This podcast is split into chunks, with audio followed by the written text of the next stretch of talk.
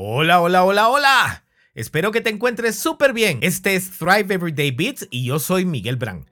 Hoy quiero hablarte de algo que he mencionado varias veces ya en mi contenido, pero que vale la pena tener presente. ¿Te has dado cuenta que cuando más prisa llevas, todo se atrasa? ¿O que cuando más quieres desesperadamente que algo suceda, tarda aún más en llegar? Tienes esa reunión importante y el despertador no sonó.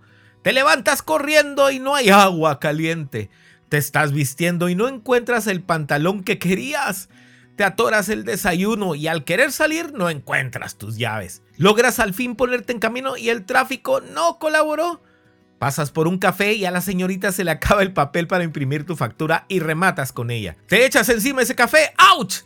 Llegas a la oficina y la presentación no está lista y rematas de nuevo con tus compañeros. A la hora de la reunión ya estás de muy mal humor y resulta que la contraparte se atrasará también y tú, con mucho estrés, enojo, sudando y pensando en por qué el día está conspirando contra ti. ¿Has tenido días así? Te aseguro que sí, todos los hemos vivido. Personalmente, antes me sucedía muchísimo y todo el tiempo.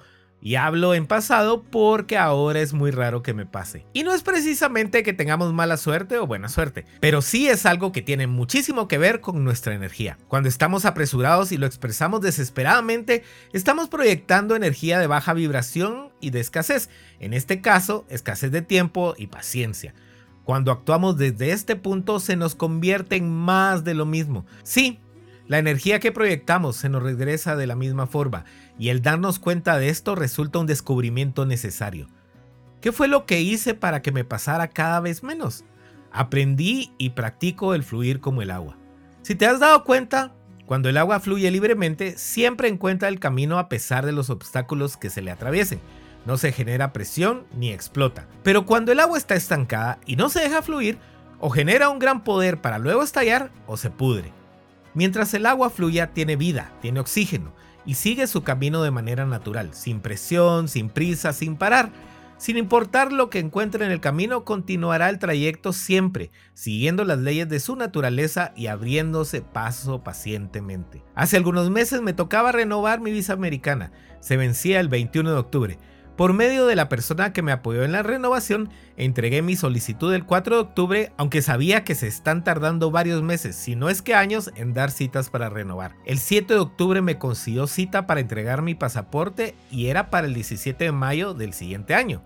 El 8 de octubre me comunicaron que mi cita la habían adelantado para el siguiente lunes 11. Cuando llegué a entregar mi pasaporte, la señorita me dijo que tardaría al menos cuatro semanas. ¿Qué crees? Esa misma semana, el viernes 15, ya tenía mi visa. O sea, literalmente no pasé ni un día con la visa vencida. ¿Suerte? Nah, para nada. Más bien, nunca me afané, ni me desesperé, ni lo apresuré. Las cosas se dieron por sí solas y fluyeron cuando yo no proyecté esa energía de escasez ni prisa. Hace algunos años hubiese sido todo lo contrario. Quizás tendría mi cita para dentro de cuatro años. Pero como te dije arriba, aprendí a fluir. Y no solo con eso, he aprendido a hacer lo que tengo que hacer y soltar los resultados, a dejar las cosas en manos de Dios.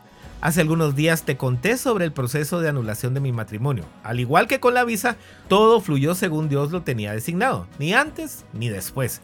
Ojo, esto no quiere decir que nos tiremos a solo desear y soñar, para nada. Me refiero a que hagamos nuestra parte bien hecha, pero sin afán. Cuando ponemos más presión a la vida, la vida nos presiona de vuelta.